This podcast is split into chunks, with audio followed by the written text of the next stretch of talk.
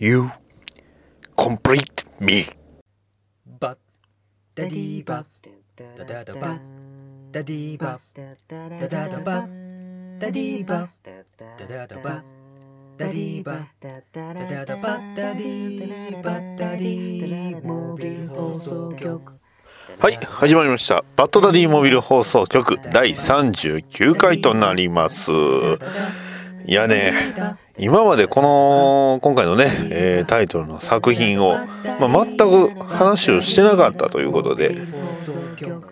まあ映画のバットマン自体をほとんど喋ってなかったっていうのはありますよね。あのバットマンオリジナルムービーは話してますけどねあの1989年の、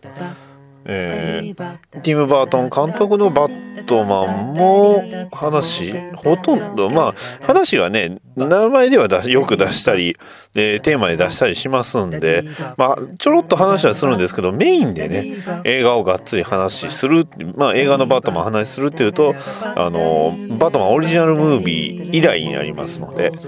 いやー結構ね あのメジャータイタイトルになりますんでね、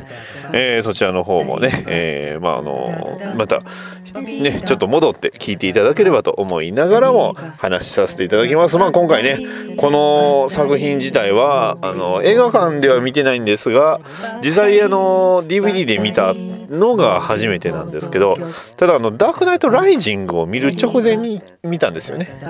でその後に直後にあのバットマンのアーカムシリーズをやったんでね、えーバットマンアーカムアサイラムがこのね、えーダークナイトの続編なんじゃないかって最初勘違いしてるっていうね、えーそんな僕のねアメコミ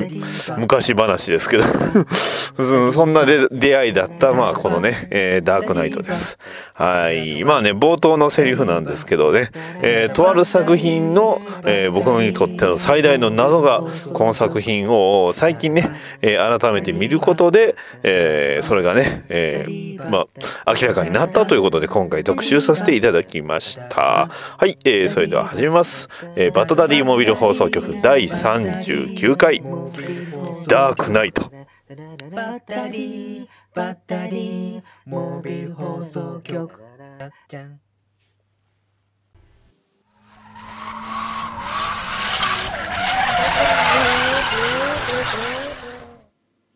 もしもし、応答せよ、応答せよ。こちら、バットマンだ。ロビン、ロビンか。ロビンなのか。よし。えー、今、そうだな、あの、バトモビル移動中だ。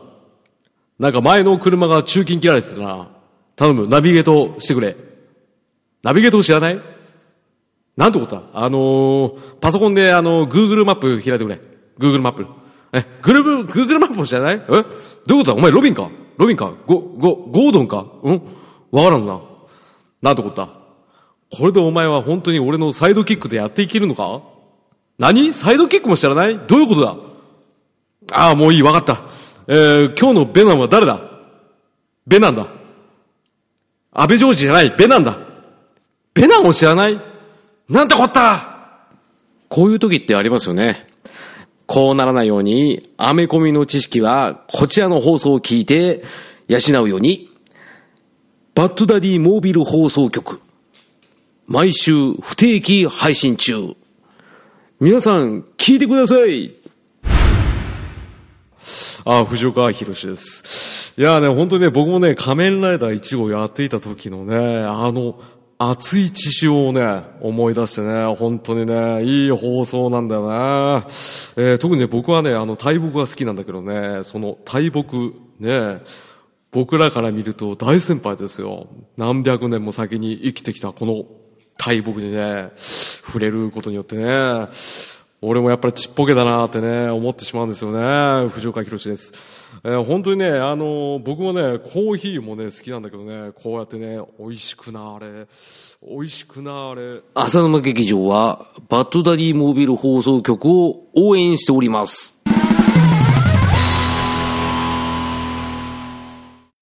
バトダディピックアップニュース。はいそれでは今週のニュースを紹介していきます。ティーンチョイスアワード2017発表ということで、まあ、アメリカの方でね、えーまあ、ティーンえー10代のね若者が、えーまあ、この作品いいよっていう風に、えー、推しておりますティーンチョイスアワードというものがあったそうで、えーそこでね、えー2017年の、えー授賞式が行われました。はい、えーまあ、ちょ特にね、えー、アメコミ関係で注目していきたいのはまず、えーアクションテレビドラマ部門のフラッシュね、えーこちら作品賞、えー男優賞を取っております。グラント・ガスティンがねあのフラッシュの、バリアレン役のグラント・ガスティンが男優賞。で、作品作品賞として、ザ・フラッシュ。フラッシュが、ノミネート、えーまあ、あの受賞しております、女優賞は、メリッサ・ブノワ、これスーパーガールですね。を、え取っております、え映画部門、えアクション映画部門で作品作品賞としてワンダーウーマン、え男優賞としてクリス・プラット、え女優賞としてガル・ガボットということで、えーまあ、あの3部門、えー映画で受賞しているということです。ちなみにあのサマー映画部門に関しましてはあのスパイダーマンホームカミングが、えートム・ホランドとね、えーゼンデイヤが、えー撮っておりますので、まあ、ここまああのワンダーウーマンってあの6月公開なんでねサマー映画というにはねちょっとね早すぎるということで、まあえーまあ、日本ではね完全に夏映画、まあ、まだ公開されてませんけどね、えーという扱いにはなっておりますね。はい、えー続きまして、えーまたワンダーウーマン情報ですね、えー全米興行収入850億円突破ということですね、まあ、ただようやくそこに来てね日本の著名人も絶賛とかいうふうに言われておりますしあの先日ねレッドカーペットもやってておりましたけどまあなかなかねレッドカーペット自体はあんまりいいな雰囲気みたいなね 言われ方もしましたけどまあとにかく映画自体はね、えー非常に楽しみですので、えー楽しみですね。はい、えー続きましてえー DC エクステンデッドユニバースサイボーグは2020年公開予定ということで、えーまあね DC エクステンデッドユニバースって結構延期っていうのがよく聞くんですが、まあ今のところね、えー主演のレイ・フィッシャーがあの予定通りということで、えー明かしました。いやーどうなることやら楽しみですね。はい、えー次は、えーコミックの話題です。えーディテクティブコミックス誌、えー DC はバットマンがコミックとして発出版される世界に暮らすえー少年ブルース・ウェインライトの活躍を描くミニシリーズ「バットマンクリーチャー・オブ・ザ・ナイト」の年内発売を発表ということです。これはあの2010年になんか発表されたらしくて、えー発売日、えー定められてなかったんですが、まあ、あの今年にね、えやるということで、えーバットマンがそのコミックとして、えー出版されるっていうまあどっちかっていうとこう現代に近い、えー今のねこのこの実際の、え世界に近い世界観で描かれる作品ということで、うん、ちょっと気になりますね。はい、えー続きましてえーえージャスティスリーグより、えー関連アイテムが、えーまあ、続々発表されております、えー6インチのマルチバースシリーズや、えーサウンドギミック搭載のインタラクティブと、えートーキングヒーローシリーズなどということでフィギュアがねたくさん出てます、まあ、バットマンフラッシュ、えーワンダーウーマンアクアマンそしてスーパーマンということでね、えーいろいろ出てくるんですが、えーこちら、えージャスティスリーグより新たな画像が公開ということで、えーまああのーまあ、1万円の、えー画像が出たんですが6人のヒーロー。はい。バットマン、えーアクアマンフラッシュワンダーウーマンサイボーグそしてスーパーマンが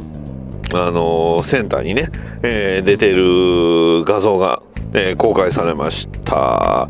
えーザック・スナイダー、えージェス・ウェドン監督ということで、えー全米公開は11月10日、あれ、10日になってますね。はい、えー日本では11月の23日だったかな、えーに、えー公開されるということなので、えー非常にね、楽しみですね。はい、まあ楽しみなことがいっぱいありますね。はい、以上です。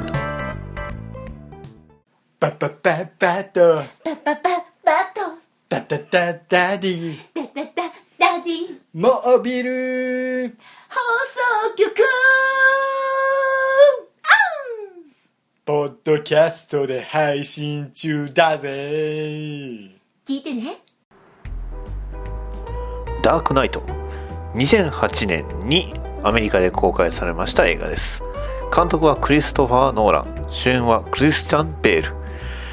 えー DC コミックスのバットマンを現実原作とした実写映画作品になっておりまして、えーいわゆるえダークナイトトリロジーと呼ばれるものの第2作目になります、えー第1作目はバットマンビギンズ、え第3作目はダークナイトライジング、えー邦題はダークナイトライジズとなっております。第81回のアカデミー賞でねたくさん、えーノミネートしまして、えー助演男優賞と、えー音響、えー編集賞を受賞しておるという作品です、まあ、とにかくこの「ダークナイト」っていうのはどういう作品かというと、まあ、あのーバットマンビギンズで、えーバットマンが、えーゴッサムに現れて、えーまあ、街のね、えー浄化するために戦いを始めた、えーそれがね、えーダークナイトビギンズなんですけどその戦いを始めて1年が経ち、ほぼ1年ですかね。ほぼ1年が経ちそこから、えーまあ、ゴッサムシティが変わりつつあるところで、えーをえー非常にねえー強力なヴィランであるところのジョーカーというね、えーまあ、道化師のマスクをかぶった犯罪者の一団が、えー現れるという作品になっております。まあ、とにかくその主演のクリスチャン・ベールも、えーこの作品でね、えー非常にあのーまあ、目立ったのですが、まあ、とにかくこの作品でね役者の名前を出すといえばやはりあのジョーカー役であったヒース・レジャーですね、えーこのヒース・レジャーさんなんとこの、えーまあ、オーストラリア出身の俳優さんなんですがもともとはねなんか、えーなんていうんですか、えアイドル的なね感じで、えまあ、すごい顔が整ってますのであのデビューしてたんですが、えまあ、この、えー2008年、まあ、ダークナイトのそのもう直後ですね。ダークナイトの直後に、えー睡眠薬等のその薬物の併用摂取によって急性薬物中毒により急死ということになっております。結構今日本当突然にね、えーちょうど映画がそのまだ完成してなかった時にあのーまあえーマンハッタンのその自宅のアパートで亡くなってた。ということなんですよね。まあ、それだけやはりそのなんですかすごくあのヒース・レジャーが、えーまあ、それもまあ相まってのそのダークナイトの、えーまあ、衝撃といったねところで、えーこのね、えーまあ、ジョーカーの演技も凄まじかったということで、えー非常に評価されている作品です。あのまあもともと僕もこのダークナイト大体そうですね。ちょうどバットマンにはまりだした頃にちょうどねあまあ人気なんでやっぱりあの DVD で映画館では見てなかったんですけど DVD で見たんですがいや非常にねあのその頃うわバットマンってすごいなって。ねジョーカーって凄まじいなっていうのがまあ一番最初のねあの非常になんですかすごい簡単な感想なんですが、まあ、とにかく、えーまあ、うんまあこのねいろいろアメコミを、まああのある程度知った上でこうまあこの前、えーまあ、近いうち見たんですが結構ねやはりその、まあ、この「ダークナイト」っていう作品の、まあ、凄まじさっていうのもまたいいところがたくさんあったかなと思います。まああの結構ね、えー二律背反といいますか善意と悪意、えー正義と悪で、えーえー秩序と混沌光と闇というね、えー二つのそのうんまあ、えー相反するもそ、えーね、相対する、えー相対するものが、えーまあ、それがひっくり返ったりだとか混在したりとか、ね。えーまあ、光であったものが闇になったりとか、えーそういったものが、まあ、この作品のあのテーマとして描かれているとは思うんですが、まあ、あの特にね、えーまあ、ブルース・ウェインことバットマン。で、えーハービー・デント、えージム・ゴードンでこの3人が3人そのゴッサムのために、まあ、あのいろいろ活動はするんですが、えーそこにね、えージョーカーが絡んできたりだとか、まあ、ブルースの幼なじみであるところのレイチェル・ドーズっていうね女の人との、えー関わりがあったりだとかして、えー非常に、えー複雑な人間関係を、えー作りつつ、えーまあ、バットマンとジョーカーの戦いが繰り広げられるという、えー話になっております。はい。で、えー今後のね、えーダークナイト、なぜ僕はね、えー特にその、最近見たからというの理由の一つではあるんですが、はい。えー僕があの、レゴバットマンで、えー一つね、大きな謎がありました。というのもあのレゴバットマンの、えーまあ、結構冒頭最初の方ではあるんですがあのブルース・ウェインこと、まあ、あのバットマンのねマスクをずっとつけ続けていた自分の家でもつけ続けていた、えーレゴバットマンのね、えーブルース・ウェインが、まあ、あの一人でね DVD を DVD なのかなブルーレイなのかなちょっとわかんないですけどビデオを見るわけですよ。そのビデオがザ・エージェントという映画のあのトム・クルーズが、え主演の映画なんですがそこでね、えー You complete me っていうセリフがあるんですけどそこで急にね突然バットマンがね大爆笑するんですよ。もう意味わかんないですよね。はい。で、えーまあ、もちろんこの後にもねあの、まあ、最後の最後も、えー実はこのね「You Complete Me」で爆笑するっていう、えーネタが一回あるんですが何なんだろうなってなんでここで爆笑するんやろうなってバットマンこれいかれてんのちゃうかって 実際ね思ったんですがただ実はこの、あのーセリフ「You complete me」まあお前が俺を完璧にする。ね。えーまあ完成さししさせてくれるっていうセリフなんですけどはい。これダークナイトのセリフだったんですよね。で誰が言うかってジョーカーが言うんですよ。ジョーカーがね、あのーまあ、えー結構有名ですよね、あのジョーカーが、あのー警察の留置場に、えーまあ、捕まって、で、バットマンが、えーまあ、そのね、ジョーカーを、えー尋問するシーンですよね。はい。ね、そこでね、えージョーカーが言うわけですよ。お前が俺を完璧にするって。You complete me。はい。つまり、このダークナイトのセリフが結局あのレゴバットマンにつながってたということなんですよね。で、それを見て、おそらくあのトム・クルーズがね、あの自分の愛するね、好きになった人に対しての愛の言葉をジョーカーが言ってた言葉と一緒ということで、おそらくここは爆笑してたと。でもそこでも爆笑するってそれはそれで、まあ確かに行かれてるはいかれてると思うんですけどね。ということなんだなっていうのをね、えー僕が気づいたと。えー実は違うかもしれないですけど、僕はそう解釈しました。はい。で、まあ、えーまあ、このね、ダークナイトのバットマンことブルース・ウェインって、他のね、あの、バットマンの、えー映像作品でも、マンコミックでも、えーまあ、映画でもそうなんですけど、ちょっと違うのが、えーこの、えークリスチャン・ベルのバットマン、正直バットマンやめたがってます。はい、結構珍しいんですよね。ダークナイトってバットマンが自分もバットマンをやめたいっていう、ねえーまあ、そういう気持ちを出すシーンが多々あるんですよ。でもそのバットマンコミックのバットマンって結構あの、まあ、ゴッサムのためゴッサムのためって言いながらも、まあ結局は結構自分のためねブルース・ウェインがその正気を保つためにバットマンをやってるっていう作品もありまして、えーまあ逆、まあ、このダークナイトの逆はやっぱりダークナイト・リターンズなんですよね。ダークナイト・リターンズのバットマンはあのブルース・ウェインはもうブルース・ウェインであることはバットマンじゃなくなったらそれはブルース・ウェインじゃないってね。えーなんかしっくりこないって。でしっくりこない。で街が犯罪にね、えーまみれたってね。トゥーフェイスが復活した。おこれはもうバットマン復活するしかないよって。でね、あのいろんな政府の人たちやスーパーマンたちに、ね。えーバットマンなんかいらんと言われ続けてもバットマンであり続けるって。ね。まあ、最終的にはまあいろいろあったんですけどね、まああのそんなねブルース・ウェインと比較するとこの、えーダークナイトのブルース・ウェインはもうね、えー自分の好きな女の人であるところのレイチェル・ゾーズとね一緒になるなりたいなってね、えーブルース・ウェインバットマンであることを捨てたいと。まあ、そのきっかけというのはやっぱりあのハービー・デント地方検事のハービー・デントがその、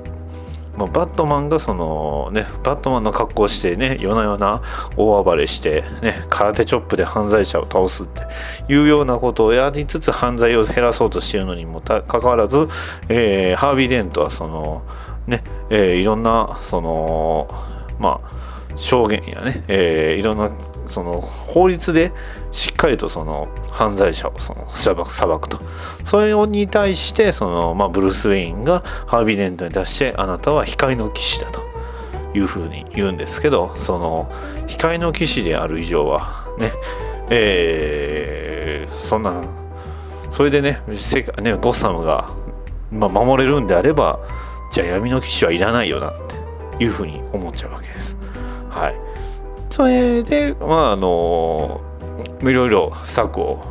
えいろいろねジョーカーに対して戦うわけですが、まあ、ジム・ゴードンさんもまあここはそのジム・ゴードンってバットマンとハービー・デントに比べるとやっぱり中立的な立場。確かにその警察官として、えー取れる手段っていうのはかなり限られます。ね。えー警察本部長にもなりました。でも、えー取れる手段っていうのがすごくね、え限定的であるし、えー誰を信用すればいいかわからないということでジム・ゴードンも悩み。でハービー・デントもその、ね、バットマンがいるからこそ、ねえー保たれてるその現状を本当に打破していいのかっていうふうにちょ若干悩むシーンもあったんですが、えーまあそこでね、えーバットマンはやめたがってると。いうような、えー作品なんで結構ねあのダークナイトね、ゴッサムナイトってあのダーク、えーバットマンビギンズとダークナイトの空白の期間を埋めるみたいな感じでアニメがあったんですが特にねそこから あんまりそのダークナイトにつながるようなところってあんまり僕の記憶ではあんまないんですよね。うん。まあ、あんまり気にせんでもいいかな、まあ、要はそのバットマンがその本当にバットマンとしていていいのかだろうかって悩むシーンっていうのがダークナイトよりも以前にはあんまりないと言いますか、ね、バットマンビギンズも結構なあの割り切ってるところがあるんでね、まああのまあ、バットマンビギンズの場合はねちょっと結構ヤバげな、えーラーサーズグールがいきなり最初のヴィランだったんでそれはねなかなか難しいかもしれないですけど。まあなかなかね、だそんな、えーバットマンに対してジョーカーはジョーカーはバットマンはいてくれないと困るって言うんですよね。えーなぜならそのバ、まあ、そこでね例のセリフですよ「You complete me」ってバットマンがいるからこそジョーカーが存在して完成ささせると、ね、バットマンがいなくなってしまったらジョーカーはいなくなるしかないと。いう、えーセリフですよね、うん。まあ、実際それはねあの確かに言えてみようと言いますか。この、えーダークナイトシリーズのジョーカー、まあ、シリーズがダークナイトしか出ないですけどこのジョーカーって頭おかしいっていうふうに思われてはいるんですがでも非常に理性的と言いますか、ね、しっかりとその社会を第三者視点で見た上で、えーまあ何かのね、えーきっかけで、えー闇を見てそれでバットマンを見て、えーそこをまあジョーカーとして、えーまあ、出てきてしまったっていうような、まあ、キャラクターなんですが、まあ、ジョーカーのそのを表すね一言の、まあ、ジョーカーのセリフであるんですけど俺はイかれてるがバカじゃないと。ねえーまあ、ジョーカーって非常に頭もいいし、えー自分を客観的に見える頭もありながら自分がイかれてるっていう自覚もあると。でそんな自覚があるジョーカーが、まあ、要は街を混沌に押し入り、えーまあ要はバットマンと戦うことと、えー街を混沌に陥れることが目的なので、えー犯罪をなくすっていうジョバットマンとはまあ相反する存在と。うん。ただ、えーバットマンがいなければジョーカーもいられないと。いうような2人の関係性っていうのがまたね、えーまあこれはデコバットマンでも結局ね、えーバットマンがいるからジョーカーがいれるって。ね。ジョーカーがいるからバットマンがいられるっていうようなオチだったんでまあここはね、えーまあなんていうんですか？えーまあ猫でありましたよね猫とネズミのあの名前が出てこないえートムとジェリーですね。はい、トムとジェリーじゃないんですけど、まあ、えーまあ、バットマンはジョーカーを追い続けなければならないと。この辺りはコミックでもね、いろんなコミックで、えーまあ、最近読,、ま、読んだコミックなんですけど、えーね、ニュー52の、えー失われし絆とかでね、えーまあ、えエンドゲームとかで、えー語らまあ、バットマンとジョーカーの関係性っていうのは語られておりましたが、まあ、えーほとんどね味方のいないダークナイトのバットマンは、えー最終的にはいろんなね、えー全てを敵に回し、えまあ、闇の騎士として、えまあ、警察にね追われることを選びハービー・デントは、ねえ最愛の人を亡くしで、えージム・ゴードンは、まあ、それぞれね信頼していた2人の人間を、まあ、から離れてしまったっていうね最後結構悲しいオチではあるとは思います。はい、レイチェル・ドーズって他の作品で出てるんですかね？僕はあのこのねダークナイトシリーズでしかあんまり見てないような気がするので、まあ、もしかしたらね、コミックでも出てくるキャキャラクターかもしれないですけど、なかなかね、えー非常になんていうんですか？こう重い作品といいますか？社会をね、えーアメリカの社会やね現代の社会をこう反映させつつもね人々の中にあるやっぱ善性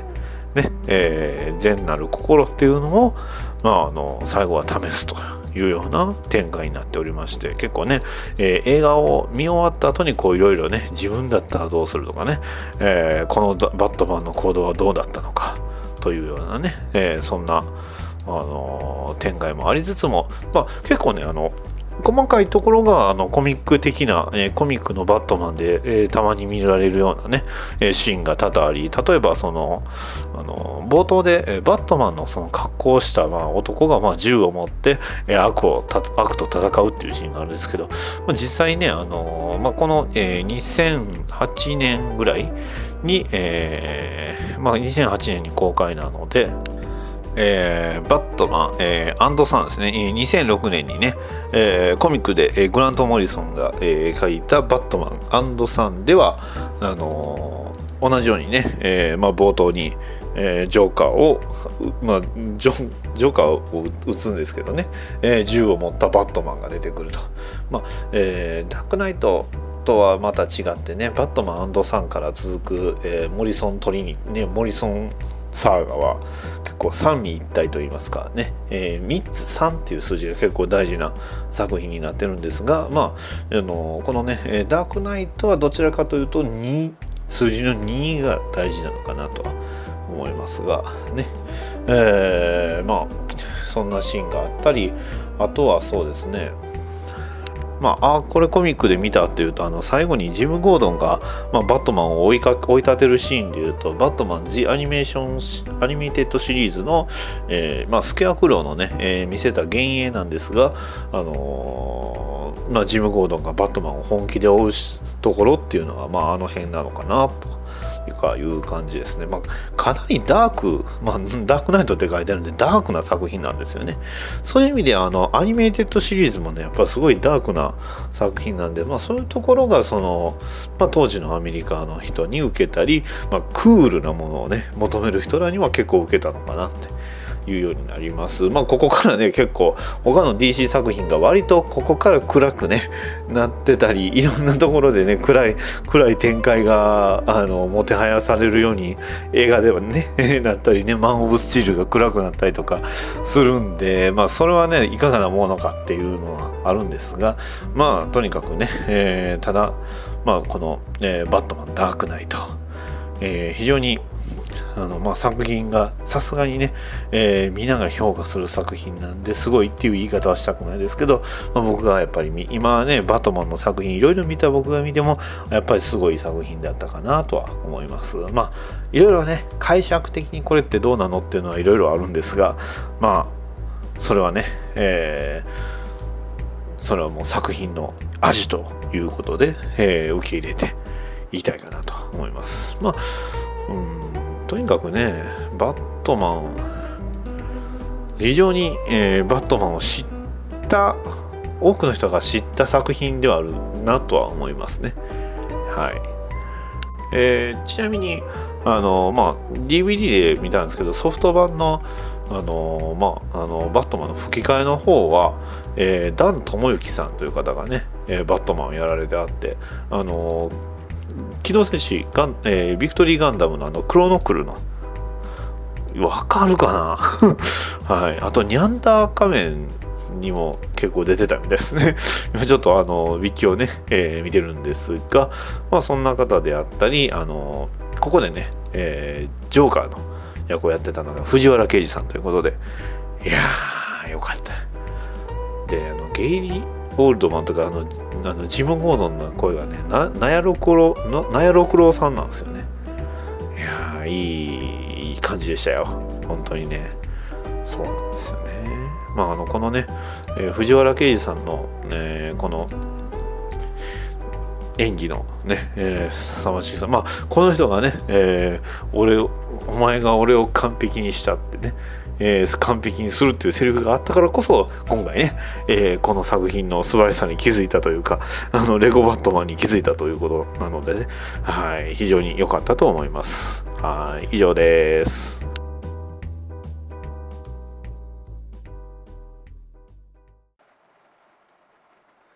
ピー。ただいまより予告音声が流れます。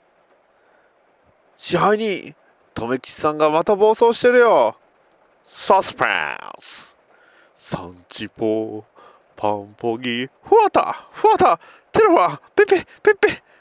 アクション。ええピ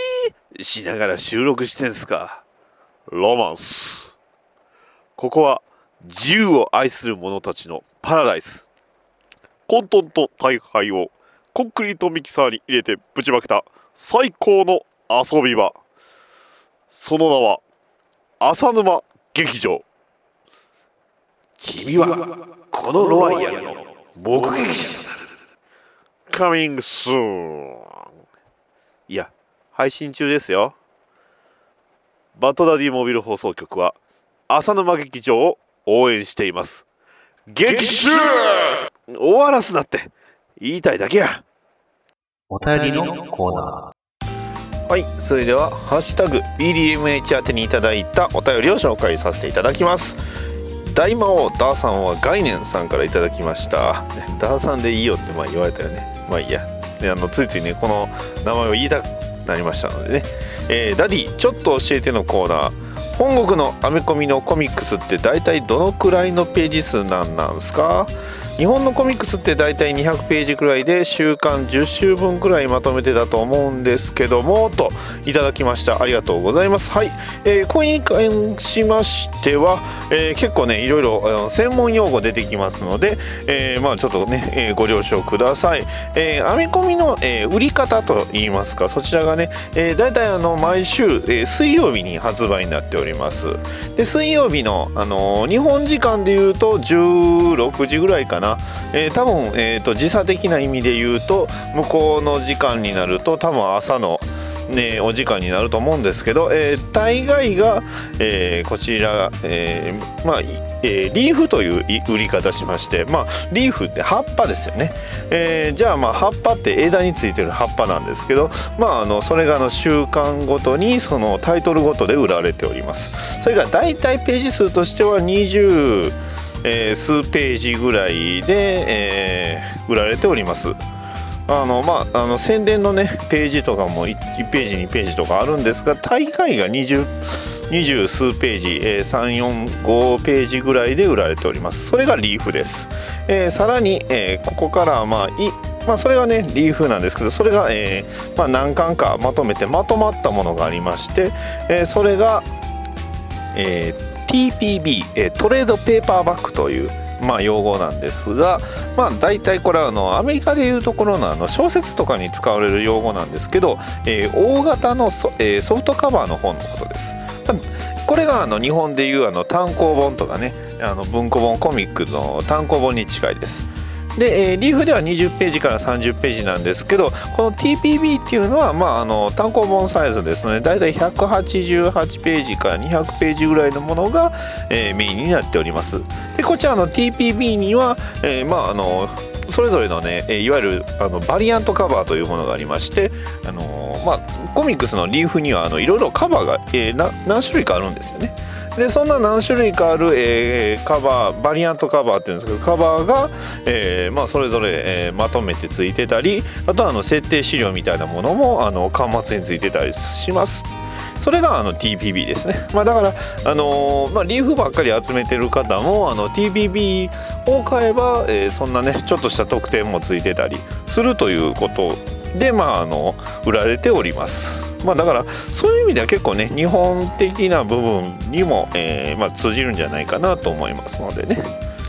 まあ、あとはあのまあ、この、えーとまあ、リーフリーフもあの、えー TPB もそうなんですけどあのフルカラーですのでねあのブラックホワイトシリーズっていう、えー黒とね白って、え そのままタイトルなんですけど、えーそういったシリーズもあるんですが、まあ、あの基本的にはあのアメコミって全てフルカラーですのでね、えーそんなフルカラーであったりだとか例えば表紙がフルカラーで、え1枚めくると主翼の表紙があったりとかね、えーそういったものもありますんで、えー非常ににあの、まあ、イラストとしてもね、えーまああのなんですかおしゃれアイテムじゃないんですけど、えー飾っておくだけでもあのかっこいいなって思いますので、えーそういった、えーアメコミまたね、えーダーさんもいかがでしょうかというところです。はい以上になります。コントのコーナー。じゃかじゃかじゃかじゃかじゃかじゃかじゃんたーんたーんたーんたーんたーん僕の名前はテリー・マクギース。ある日突然、自分をブルース・ウェインだと言い張るおじいさんに誘われて、バットケープというところに行くと、僕はバットマンにさせられたんだ。いや、正直ね、えーブルース・ウェインはだいたい80歳ぐらいなんだけど、ぶっちゃけ僕よりも強い。いや、半端ないね、あのおじいさん。ほんとね、えーこのね、えー後期高齢社会。いや、おじいさんがね、強いとほんと大変だよ。ぶっちゃけ僕がバットマンのね、えバットマンビヨンドっていうね、すごいスーパーハイテクノロジーなバットスーツを着ていても、正直ブルースには勝てそうにもないと思うんだ。そんなね、僕が戦ってるんだけど、えー現在ね、えー目の前にヴィランが2人います。はい。えー、なんだろうな。なぜかね、あの、おしろいを着た、な、おしろいをつけたね、で、口紅がめちゃくちゃね、濃いね、二人のね、女の子なんだ。正直やりづらいったらあれしない。ね。これでも僕、あの、現行ではね、大学生なんだけど、今はね、まだ高校生だから、ぶっちゃけ思春期なわけ。いろいろ持て余してんだ。でもさ、いや、これね、ちょっとね、肌出した、こう、女の子二人が襲いかかってくると、ちょっとね、いろいろあるんだけど、まあ僕のね、対象年齢って大体同い年だから、それしょうがないよね。大体あのね、えー高校生ぐらいになるとちょっと、ね、年上なんてダメだよって、年下なんてロリコンじゃんみたいなね、そういうちょっとこじらせてるからね。まあこんだけね、えーいっぱい喋れるのもね、このバットスーツのおかげなんだ。今この喋ってる間も、これね、実はね、瞬間でね、あの時間がね、引き伸ばされてるから。めちゃくちゃね、あのこの思考っていうのは、これね、喋ってるのも一瞬だから。うん。うおっと、危ない危ない。ぶっちゃけね、えーこの二人、すごく危ないからね、ジョーカーズ、えー DD っていうね、えー非常に危ないヴィランだから、もうさっさと捕まえるに限りね。ちょっとね、気になってるのがね、あのー後ろの方にね、おばあさんがいるんだ。ぶっちゃけ危ないからちょっとのいてほしいんだけど、でもさ、あれって、なんかね、ちょっと、なんかすごい、昔のあの、ブルースの資料をね、いろいろ見てると、なんかね、見たことあると思うんだ。いや、おばあさんも、この、まあ今ね、ネオゴッサムっていうところなんですけど、このおばあさんも強いって、もうすごいね、高齢、後期高齢社会。ね、おじいさん強い、おばあさん強いって。ん？え？何？え、ブルースどうしたの？え？あの二人の遺伝子の中に、ハレークイーンの遺伝子が、ハーレークイーンの孫？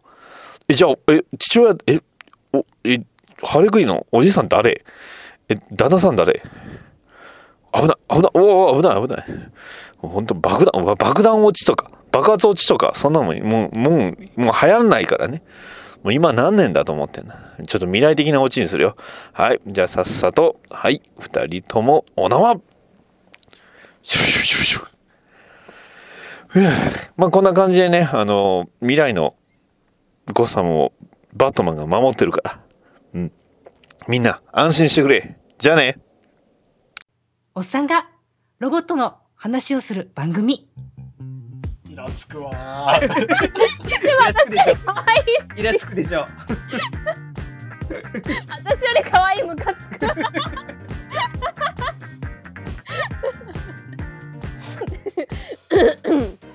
ちょっとアニメ声でいきますか？いや、俺は別にどっちでもいいよ。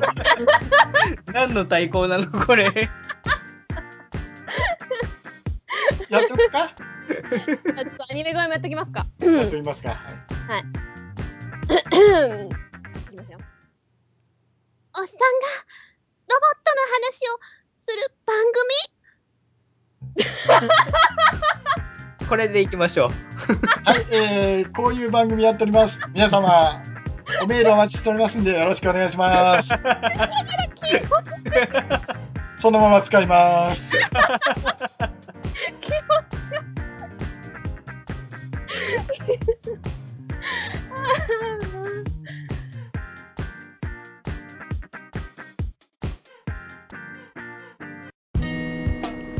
はい、いかがだったでしょうか？バトダディモービル放送局第39回ということで、はい。ということなんですよね。